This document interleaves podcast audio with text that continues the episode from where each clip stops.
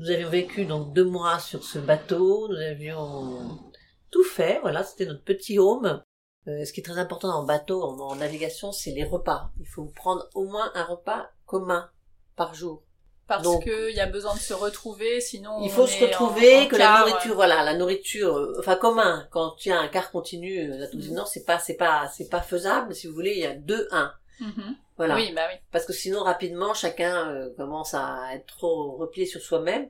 Donc, un repas en commun, la nourriture, ça détend. Un bon pot-au-feu, un bon, j'ai toujours cuisiné un repas par jour, complet. Et puis un vrai repas. Voilà, un vrai repas, un bon verre de vin, et tout ça, ça, vous savez, être calé, quand on est bien calé, on voit les choses différemment. L'état de, d'être affamé, ça n'a jamais euh, favorisé, Ça aide pas. ça, ça aide pas. Donc, toujours bien cuisiner, par exemple, tous les jours, je fais le ménage. Ça contribue aussi à l'équilibre du, du bord aussi, que chaque, chaque chose soit à sa place. Une routine, voilà. Se retrouver dans un, dans un quotidien. Malgré tout, ce sont des situations exceptionnelles. Mais il faut essayer de recréer le quotidien. Parce que dans le quotidien, ben, on, on, on- on se retrouve.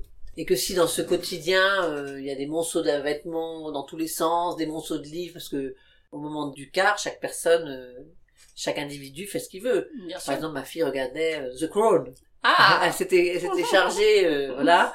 Mon mari aussi regardait The Crown, il lit beaucoup aussi, donc euh, chacun ses activités. L'ordre contribue euh, à la bonne ambiance du bord, ainsi que d'excellents repas. Ça, la nourriture, c'est quelque chose de très important. Et souvent, je pense aux, aux grands navigateurs qui ont oui. découvert euh, et qui, qui finissaient, ils avaient le scorbut, ils étaient malades, et ça devait être vraiment des choses qu'on ne peut pas imaginer, l'état des, des- des- Mm. l'état des gens à bord. Ça, ça se serait sans doute mieux passé s'ils avaient mieux mangé.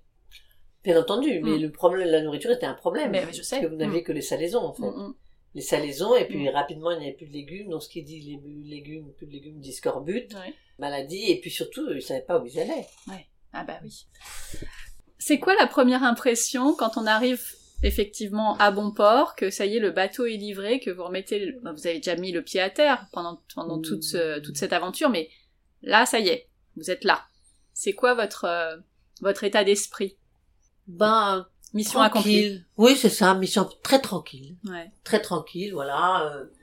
Bon, d'abord, euh, des remerciements, des remerciements parce que tout s'est bien passé. Oui, bah, Alors chacun, Oui. euh, voilà, on est content, on est relaxé, euh, et ma foi, la terre est là pour vous accueillir avec ses, avec ses, ses plaisirs. mhm. Aller dans Ah un bah. petit resto, des choses comme ça, voilà. Est-ce que euh, vos amis, votre famille euh, puis- étaient là euh, pour votre arrivée? Bah écoutez, non, parce que non. C'était en plein milieu de l'année, donc... Abs- euh, Absolument, chacun était à ses affaires, et puis de toute manière, on est arrivé, on s'est amarré. Le, à l'Orient, le, un des marins était au courant. Il était bien au courant, donc il nous a à nous amarrer, etc.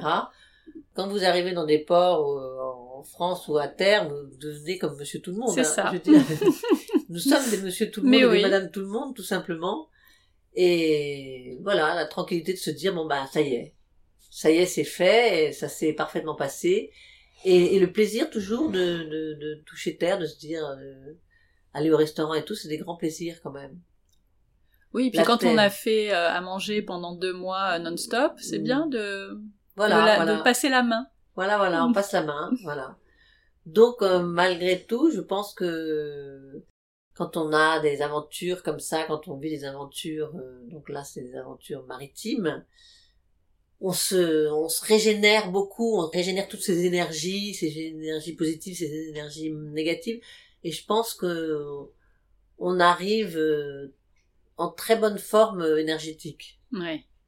Et le fait de l'avoir fait euh, en partie avec votre fille, est-ce que ça a tenu toutes ses promesses euh, Est-ce que vraiment c'était, euh, bah, comme vous l'aviez imaginé, un- un- une belle aventure en famille? Oui, oui, bien sûr. C'était une magnifique aventure en, en famille et un moment de, de, de solidarité de, de marin. À un moment oui. donné, vous n'êtes plus Oui. un membre de la famille, vous êtes un marin qui doit tenir. Et, et Lola a fait preuve de beaucoup de courage, beaucoup de... À aucun moment hein, on ne l'a remplacée parce qu'elle se sentait pas bien, etc. Et voilà, elle a, comme on dit, elle a, elle a assumé.